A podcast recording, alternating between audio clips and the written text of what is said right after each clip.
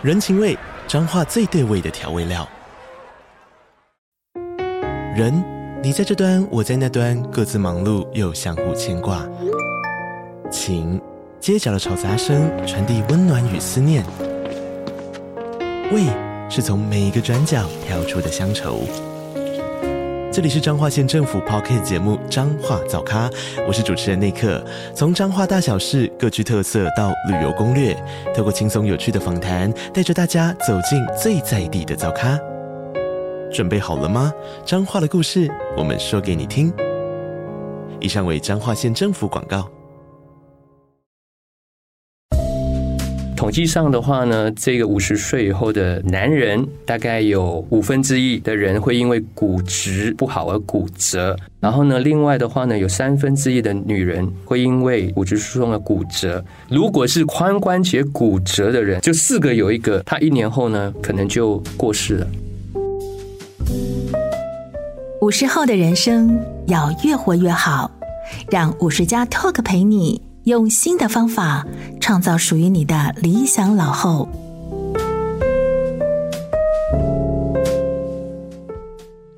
Hello，各位听众朋友，大家好，欢迎收听这一集的五十加 Talk，我是主持人周慧婷啊。今天节目呢，想跟大家聊一个，大概是每个人到了五十岁这个阶段，当然有人可能比较早出现，有人比较晚了哦，或早或晚的，大概都会面临的一个健康问题。而且我觉得，呃，感觉上好像我们对这个问题关注的程度，远远低于它可能为我们身体带来的危害哦。啊，那就是骨质疏松这个问题了。那么今今天为您邀请到的是西园医院加医科的唐云华医师来跟我们聊聊，欢迎唐医师。各位听众朋友，大家好。哦，我们知道骨质疏松，因为它其实不病不痛，不会为我们带来立即的伤害，所以很容易就被我们给忽略掉，不去重视它哦。那事实上呢，呃，其实可能等到你要出现的骨折啦，或者一些什么比较严重的症状的时候，才会知道哦。原来我的骨质是有问题的，那那时候可能就比较来不及了。可不可以先请医师跟我们聊聊这个骨质流失到底流失的是什么东西？那大概是什么样的人比较算是高危险群会遇到这样的问题呢？好，那在回答这个问题之前的话呢，啊，我可能要先说明一下为什么我们要关注这个骨质。嗯哼，啊，骨头骨质这个东西的话呢，在一般人的这个刻板的。概念里面呢，它就是只是支撑我们身体，就是个骨架子。对，是。那实际上的话呢，骨头骨骼呢，它有很多的功能啊。除了刚刚讲的这个，就是支持我们以外呢，它还有这一个保护骨髓可以造血。嗯哼。好，那再来的话，当然它可以协调我们整个肌肉韧带的运动。最重要最后一个功能的话呢，就是它是一个内分泌的器官。所以骨质为什么会流失？然后又回来啊，刚刚的这一个问题。啊，就是因为内分泌失调了。嗯嗯。啊，简单讲，就是我们造骨的细胞赶不上这个这个食骨细胞的速度。什么样情况之下会出现这样的问题？最直接的就是年龄。嗯哼。就是我们如果五十岁以后的男人，内分泌不对了嘛？是啊，对，或者是呢，这个停经过后的女人，因为呢，往往这个时候的话呢，他们的这一个男人的男性荷尔蒙。女人的女性荷尔蒙啊，就会开始往下掉了。嗯哼，骨质流失的速度就会加剧。那另外一个就是，如果家族啊，例如爸爸妈妈他有骨质疏松症，或者是驼背啊，因为骨质其实它也会遗传呢。哦，所以它跟遗传有关的。是哦，啊，就像有些人他啊，就是长得比较高，或有人长得比较矮。嗯，啊，这个多少也要看父母亲的身高，嗯、所以骨质它也是跟遗传是有一些关系的。嗯哼，所以遗传跟刚刚提到的年龄，这个是没有办法每个人都会遇到的。还有就是性别，性别呃，就是女性因为有停经的问题嘛，所以她骨质疏松会比男性来的比较严重，是吗？对，女人在这个停经过后，她每一年的这个骨质流失的话呢，平均大概是三个 percent。三个 percent 代表什么意义？啊，就是每一年呢，骨质的流失的速度啊，假设呢，它从一百，嗯啊，它第一年呢变成九十七，然后再来九十四，哦，九十一，以此类推。嗯，就是如果我们什么都不做的话，那男人的话呢，大概是一个 percent。嗯嗯哼。那为什么会有这个差异？回到刚刚讲的，就是因为女人停经过后呢，她的这个女性荷尔蒙呢是急速，大，就悬崖式的。滑弱。嗯哼，那男人的这个男性荷尔蒙的话呢，它是比较缓缓的往下掉。嗯。好，刚刚讲的这几个都是没有办法去控制的因素啊。那有没有其他，比方像生活习惯啦，什么这些其他比较可以控制的因素？有的，就是像说啊，这个人他有没有适当的运动，他的这个体重有没有故意保持的很苗条过轻？所以体重过轻跟骨质疏松是有关系的。嗯。对，因为呢，骨质我们讲的是密度，嗯啊，它是需要一定的重量。哦，跟我们想的不太一样。我们想说，哎，体重比较轻，可能骨骼的负担比较轻一点。呃，这个我常常就是打个比喻，就是说，就像我们这个奶粉，我们有时候会稍微摇一摇啊，它让它比较啊，就是往下沉淀一下。是，嗯嗯，对，所以骨质也是一样。如果你的这个整个身材是过瘦过轻的，它也会比较容易变成骨质疏松啊。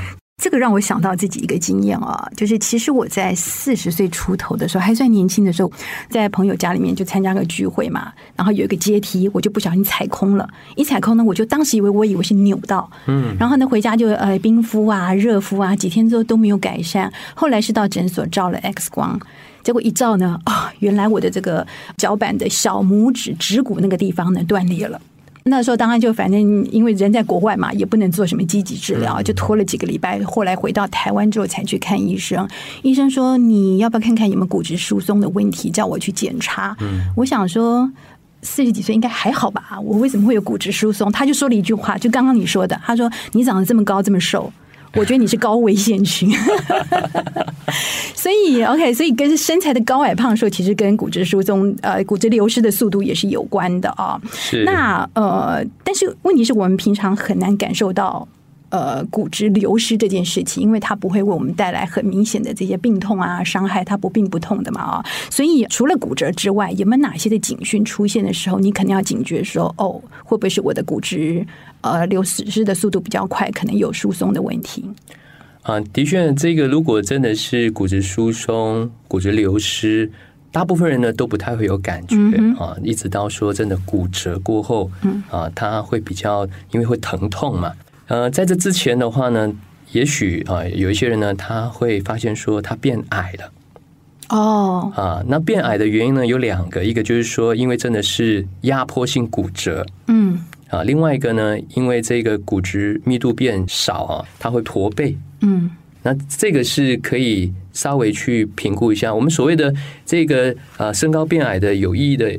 这一个评量就是呢，呃，你比上一年度，就是一年前呢，嗯、你的身高呢少了一公分以上。哦，OK，就是你比去年量的时候少了一公分，这就是一个警讯了。是，那再来的话呢，就是会比较容易腰酸背痛。哦，或者是呢，你的肌肉量、你的肌耐力变差了，因为其实骨松它跟肌少症。对，他们是巴黎巴黎，因为我刚刚就在想说，这不是应该是肌肉的问题吗？为什么会是跟是实际上呢是跟肌肉有关的。嗯哼哼哼。那另外就是很多人，你刚刚提到中年的时候会有肌肉酸痛的问题，或者我呃，比方有膝关节卡卡的啦，什么那个跟骨质疏松有关吗？如果是说膝关节卡卡，那个是跟软骨有关。OK OK。对，那腰酸背痛的话呢，啊，这就不一定了啊。那也许是他的。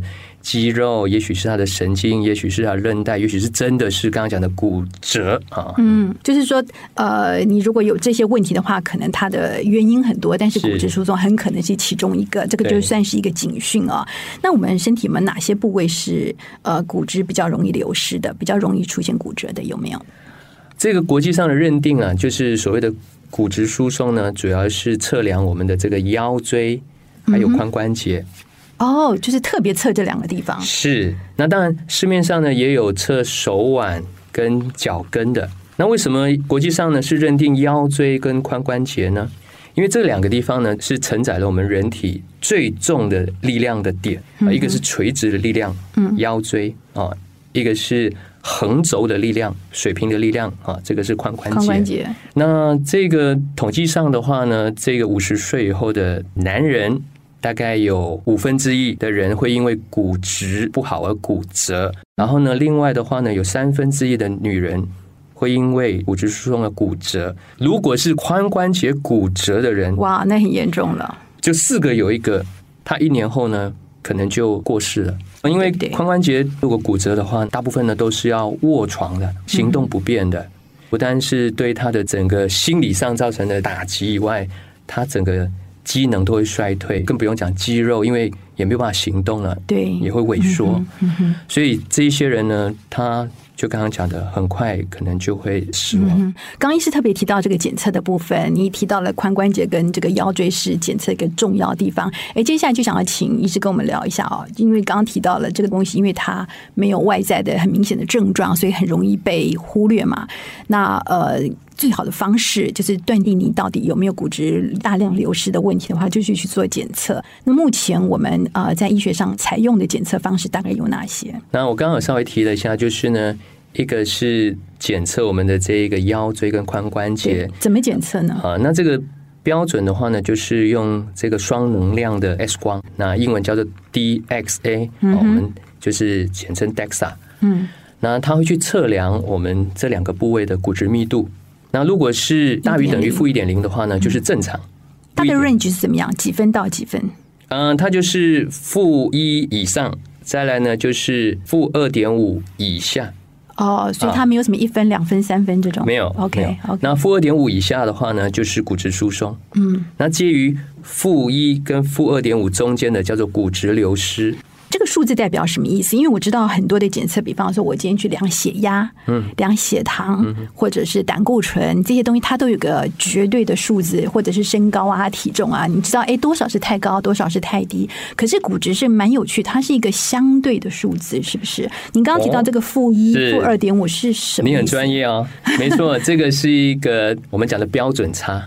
所谓的负一的话呢，它是跟这个三十岁同性的年龄层去比对它的这个骨值，啊，产生的一个标准差。所以，如果是我跟三十岁的男人的骨质来比的话呢，我比他差了一个标准。就是你同龄龄的人在比较是吗？不是，我跟三十岁的哦。所以你不管什么时候去做，你都是跟三十岁是同性，就是女性就跟女性比，男性就跟男性比。所以那当然是负的嘛，不可能是正的，因为你一定比他差。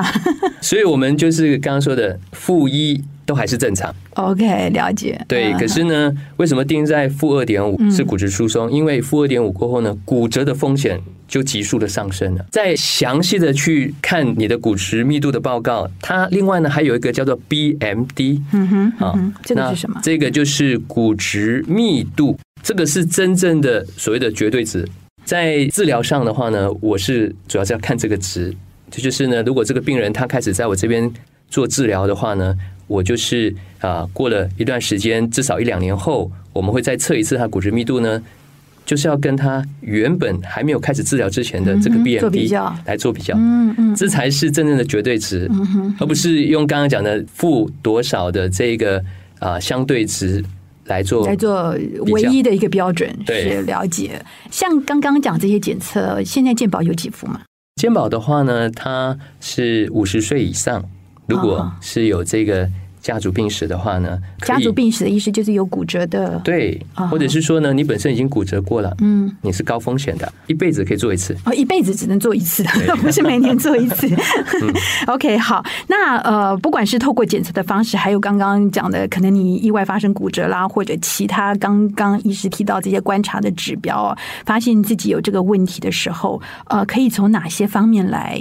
呃，一方面在。找回一些你的股本，另一方面延缓你这个骨质流失的速度。我们只要做了一些能够增加造骨细胞、增加骨本的事情，嗯、或者是呢，我们做了一些呢，减少这个噬骨细胞，嗯、或者是呢，减少骨质流失的这个事情，当然，我们的骨质啊就会慢慢的变好。嗯，好，所以两件事情是这个是两件事情啊，但最重要的观念呢，要跟各位听众朋友说的就是。骨质是可以逆转的，因为很多人说：“哎呀，骨质疏松年纪大了就一定会的啦。”对，我以前一直以为是它是不可逆的，你只能延缓它的速度，所以其实这是不对的。不对，太好了，还有救。对，那我们来先谈谈说怎么样去增加你的骨本。嗯哼，啊，然后呢，增加这个啊造骨细胞。那第一个的话呢，当然呃，刚刚有提到的钙跟维生素 D 啊，这个是骨质啊最重要的营养。只是呢，我们怎么样知道说你的钙跟 D 到底够不够呢？对，啊。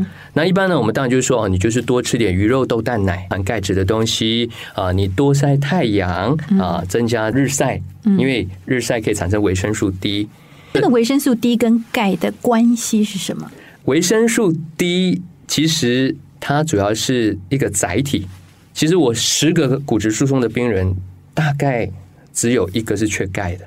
大部分呢都不缺，可是呢，它还是骨质疏松。观念以为是缺钙导致骨质疏松。嗯、对，呃，那当然，这个唯一缺钙的，它一定是有些状况，例如说，它真的是这个肠胃功能很差，嗯哼，或者是呢，它真的是胃口很差，嗯，啊，或者是其他的因素啊，导致它的钙吸收不好。嗯哼，否则以现在台湾人的这个饮食，钙其实不太缺了。嗯，啊，那。反而是低十个来十个都缺乏，嗯啊，那我刚刚说的低的这个角色呢，就是协助我们把血液中的钙储存到骨头里面去。OK，它等于像个车子一样，把你吃进的钙把它送到它该去的地方。没错，把它存起来。所以很多人他有很丰富的钙，可是呢都在血管里面，嗯，血液里面。可是呢，如果他缺乏低他就没有办法增加他的骨本了。钙的部分，我再补问一下，就是像我自己，因为我既然有骨质疏松的这个危险嘛，我就乖乖的每天吃钙。对我来讲啦，我的身体的感受是，呃，我在一段时间不补充钙质的时候，我晚上睡觉的时候是会抽筋的。哎，可是我乖乖吃的那段时间，哎，抽筋的问题就改善了。这个表示什么？表示我的钙补充到位了吗？我们知道，如果钙质不足的话呢，除了影响骨质以外呢，它对我们的这个肌肉神经啊也是有影响的。所以，如果钙质体内的浓度太低的时候呢，会比较容易抽筋的。嗯哼，啊，或者是呢，你会觉得整个肌肉神经比较紧绷。嗯嗯嗯。好，那另外提到这个把钙载到你的身体各个部位的这个维生素 D，它比较难靠食物来补充，对不对？是的，因为其实老天造人的时候呢，就已经给我们一个技能啊，就是呢，日照就可以产生维生素 D。然后你要从食物摄取维生素 D 的话呢，一般呢都是要从内脏，但是又会带来一些其他的问题。是，嗯，对，所以最科学的方法当然就是你可以先抽血检测你的钙跟维生素 D 的浓度到底缺不缺，然后呢，如果有缺是缺多少，那我们呢再用这一个啊补充剂。把它补足啊就可以了。那您刚刚讲的这个晒太阳的部分是怎么个晒法？啊，一般的话呢，当然最好是啊早上十点。到这个两点钟，这个日照呢最旺盛的时候呢，可是台湾的夏天这个时候不太适合晒吧？哦，是啊，而且呢，如果长了斑还要去美白，一点都不划算啊。那怎么办？戴着头套去晒？没有用的，一定要完全裸露出你的皮肤。这个也是我一直有的一个，我不知道算不算蛮蠢的问题哦。今天假设我穿着。呃，长裤，然后穿个短袖的 T 恤，所以我把手露在外面。那我照到的这个阳光呢，是加强我手部这个地方的骨质的密度，还是说我透过这双手可以吸收日月精华，把阳光带到我的身体的其他部位，而改善我骨质疏松的问题？呃，当然是后者啊，是后者哦，那就太好了。对对，因为我们只要有曝晒，身体就会制造适当的维生素 D 啊，并不是说。我只有制造的手部的维生素 D，然后呢，只增加手部的骨质 啊，不是啊。好好，这个问题有点蠢哈。好，所以刚刚讲到了，就是钙质的补充，可以透过食物或者透过你特定呃吃的这个钙片、维生素等等来补充。那另外呢，维生素 D 这个载具也非常的重要，对不对？可以透过阳光或者是适当的，也有维生素 D 的补充剂嘛，对不对？对。好，那另外呢，我觉得很重要、最天然的还是运动，是不是？嗯，对啊，运动的话呢。这个主要是要增加我们的这个，如果是腰椎的话呢，就是一些核心的运动啊，或者是呢有一点点重量的，像这个哑铃啊、挺举啊，嗯哼嗯哼啊。那如果是髋关节的话呢，最有效的就是深蹲，深蹲对，或者是慢跑。一方面呢是要带动这一些肌肉群。因为肌肉群的话呢，我刚刚有提到，就是骨骼跟肌肉他们是本一家的，啊，骨肉不分离。所以如果我们锻炼了这个肌肉强度，自然而然的话呢，这个肌肉呢会去缩紧这个骨质，嗯，密度就增加了。OK OK，了解。那有没有哪些的运动啊？其实你刚刚讲的是跑步，是。另外就是举重，就是给你身体一些承载重量的一个刺激。是。呃，运动量呢，怎么样才能够达到改善？一般我们是希望说，呃，你做的时候至少呢是三十分钟以上啊，然后呢，一次运动三十分钟对，至少呢做完过后呢，你是会有点喘，然后有点流汗。嗯，OK，好，这样的一个啊、呃、运动的标准哦。啊，另外我想到这个中医有个说法哦，说哎呀，这个补骨要先补肾，这个骨跟肾又有什么样的关系啊？这个的话呢，其实也蛮多人在问的，就是说，嗯、哎，这个呃中医是不是也可以来调骨质？啊、当然可以的，嗯，因为其实中医的这个肾气哈啊，肾脏的这个气，其实就是等于我们西医说的这个肾上腺还有性腺。这个内分泌荷尔蒙，因为我们其实刚刚一开始就提到呢，骨头呢它本身是一个内分泌的器官，所以如果我顾好了我们的这个内分泌啊，尤其是这个性荷尔蒙，还有肾上腺的荷尔蒙，主要是睾固酮、雌激素，嗯哼，我们的这一个骨质就能保本，嗯。啊，这个性荷尔蒙的话呢，它同时可以增加我们的造骨细胞，另外呢，它可以去。安抚我们的这一个视骨细胞啊，请它不要那么活跃，所以这是一举两得啊。OK，了解。好，所以刚刚提到几个从你的生活习惯来改变的方法，来延缓你骨质的流失哦。嗯、但是，一旦等到你哎真的已经出现算是蛮严重，已经算是到了疾病状态的这个骨质疏松的话呢，有没有什么比较积极的治疗方法？当然有的。以我的做法，第一个呢，一定要先抽血去厘清我们身体骨质的代谢。我们可以透过抽血去看看呢，你的这个钙啦、维生素 D 的浓度。嗯哼。然后呢，也可以测一下你的甲状腺、副甲状腺素啊，因为这个如果过高，它会掏空骨头。然后另外的话呢，可以测量我们的这个食骨细胞的代谢物啊，这个叫做碳末端生链。嗯哼。如果这个东西高的话呢，就代表这个食骨细胞呢是很活跃的。嗯。这种。状态的人，他就很适合用现在我们比较常见的一些抗骨松的药物。嗯哼，因为大部分的抗骨松的药物呢，都是作用在这个蚀骨细胞，就是呢抑制这个蚀骨细胞的活跃度。好，那最后呢，还可以检测一下你的这个骨钙素。嗯哼，骨钙素的话呢，你可以把它当做骨头里面的钙的浓度。但其实呢，它本身呢是会去。影响到我们的这一个食欲，影响到我们的血糖，是骨头分泌的一个荷尔蒙。所以为什么我会很关注这个课题？就是骨质不好的人，嗯，相对他的身体一定会有很大的问题。嗯，因为骨质不好，他的骨钙素一定也不够。因为骨钙素就是骨骼分泌出来的荷尔蒙。嗯哼，你如果骨松了。因为工厂已经啊垮了嘛，所以这个荷尔蒙一定会变少，所以相对的这种状态呢，就会出现很多很多的共病。嗯，哦，其实骨松的话呢，跟很多疾病呢是有相关联的。那这个骨松的共病第一名是什么呢？关节炎、关节退化。嗯，这个可以理解。是啊，好，那。通常的话呢，就是有骨松的人呢，关节炎、关节退化呢，大概是比别人多了三倍。嗯哼。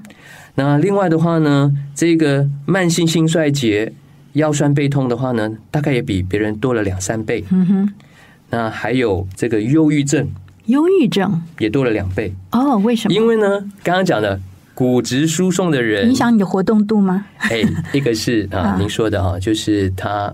这个活动力变差了，可能就打击了他的个人的阴性啊什么的。嗯哼。可是另外一个呢，就是他的内分泌啊，嗯，因为我们的荷尔蒙，性荷尔蒙呢是跟这个情绪是有关系的。嗯。那另外的话呢，就是肌少症，嗯，甚至呢阿兹海默症，都跟这个骨质疏松呢是有相关联。因为它是受到内分泌的影响的，是，是不是？嗯。好，刚刚提到几个治疗方式，我知道还有一种是打针剂，那个又是什么呢？啊，就是我刚刚有提到的抗骨松的药物哦哦，所以你刚刚指的药物指的就是这个针剂。对，大部分现在比较安全有效的方式呢，就是透过针剂啊，有半年打一次的宝格丽啊，也有一年一次的这一个啊叫做骨力强。嗯，那另外呢，当然更严重的骨质疏松的话呢，还有每天皮下注射的。呃，效果差别在什么地方？健保给付吗？呃，健保给付的这个它有一定的规定啊、哦呃。那通常呢都是你有骨松，嗯，同时至少有一处的骨折，你的骨松的负的程度越严重，然后呢骨折的地方越多，当然你就可以使用越昂贵的药物。最昂贵的就是我刚刚说每天皮下注射的，因为它同时可以增加这个造骨细胞。又可以减少这个蚀骨细胞。你所谓昂贵是多贵？啊，如果是自费的话，啊、嗯，一个月大概要两三万块。哇哦，一个月两三万。对，OK。那你刚刚提到这就是半年一季或者是全年一季的针剂呢？哦，那个的话呢，如果是半年一季的，通常大概是八九千块。嗯哼。啊，一年一季的话呢，大概一万多块。OK，OK。不过这个照顾股本了哦。那呃。怎么样的条件是符合您刚刚提到的这个健保给付的标准呢？如果是以这个半年一次的宝格丽的话呢，就是如果有骨质疏松，嗯哼，然后呢，就是你刚刚讲的是什么负？哎，就至少要负二点五，负二点五。然后呢，合并呢有一处的骨折，嗯哼，啊，就是腰椎或者是髋关节曾经有过哎骨折，对，或者正在骨折的哈，这个健保就有给付了。了解，嗯，好，不过这些都是补救措施了啦，哦，啊，我 还是想要跟哎，就是年轻的朋友聊一聊，建议一下，就是趁着还没有迈入中年这个阶段，或者说。出现骨质流失的状况的时候，其实有没有哪些事情是可以事先预防？呃，来先替自己提前存股本的。你一定要适量的运动，嗯哼，啊，然后呢，要有健康、比较健美的身材，嗯哼，啊，不要说太瘦太胖，啊，那再来的话呢，就是啊，要适当的补充这个钙跟维生素 D。另外的话呢，就是有什么事情会增加这个蚀骨细胞的活性？抽烟喝酒，哎，抽烟呐，啊，酗酒啦，太浓的茶或太浓的咖啡啊，啊，就是你如果真的喝太多，这个呢。